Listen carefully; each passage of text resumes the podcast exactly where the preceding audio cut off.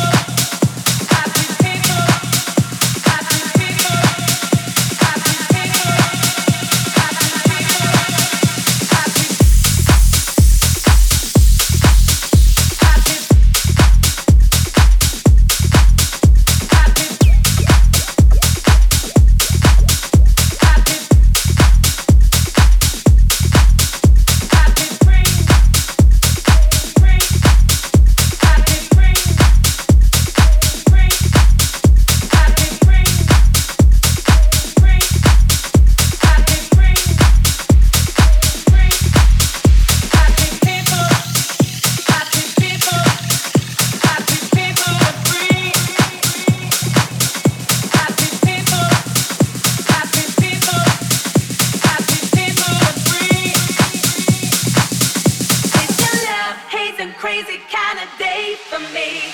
Happy.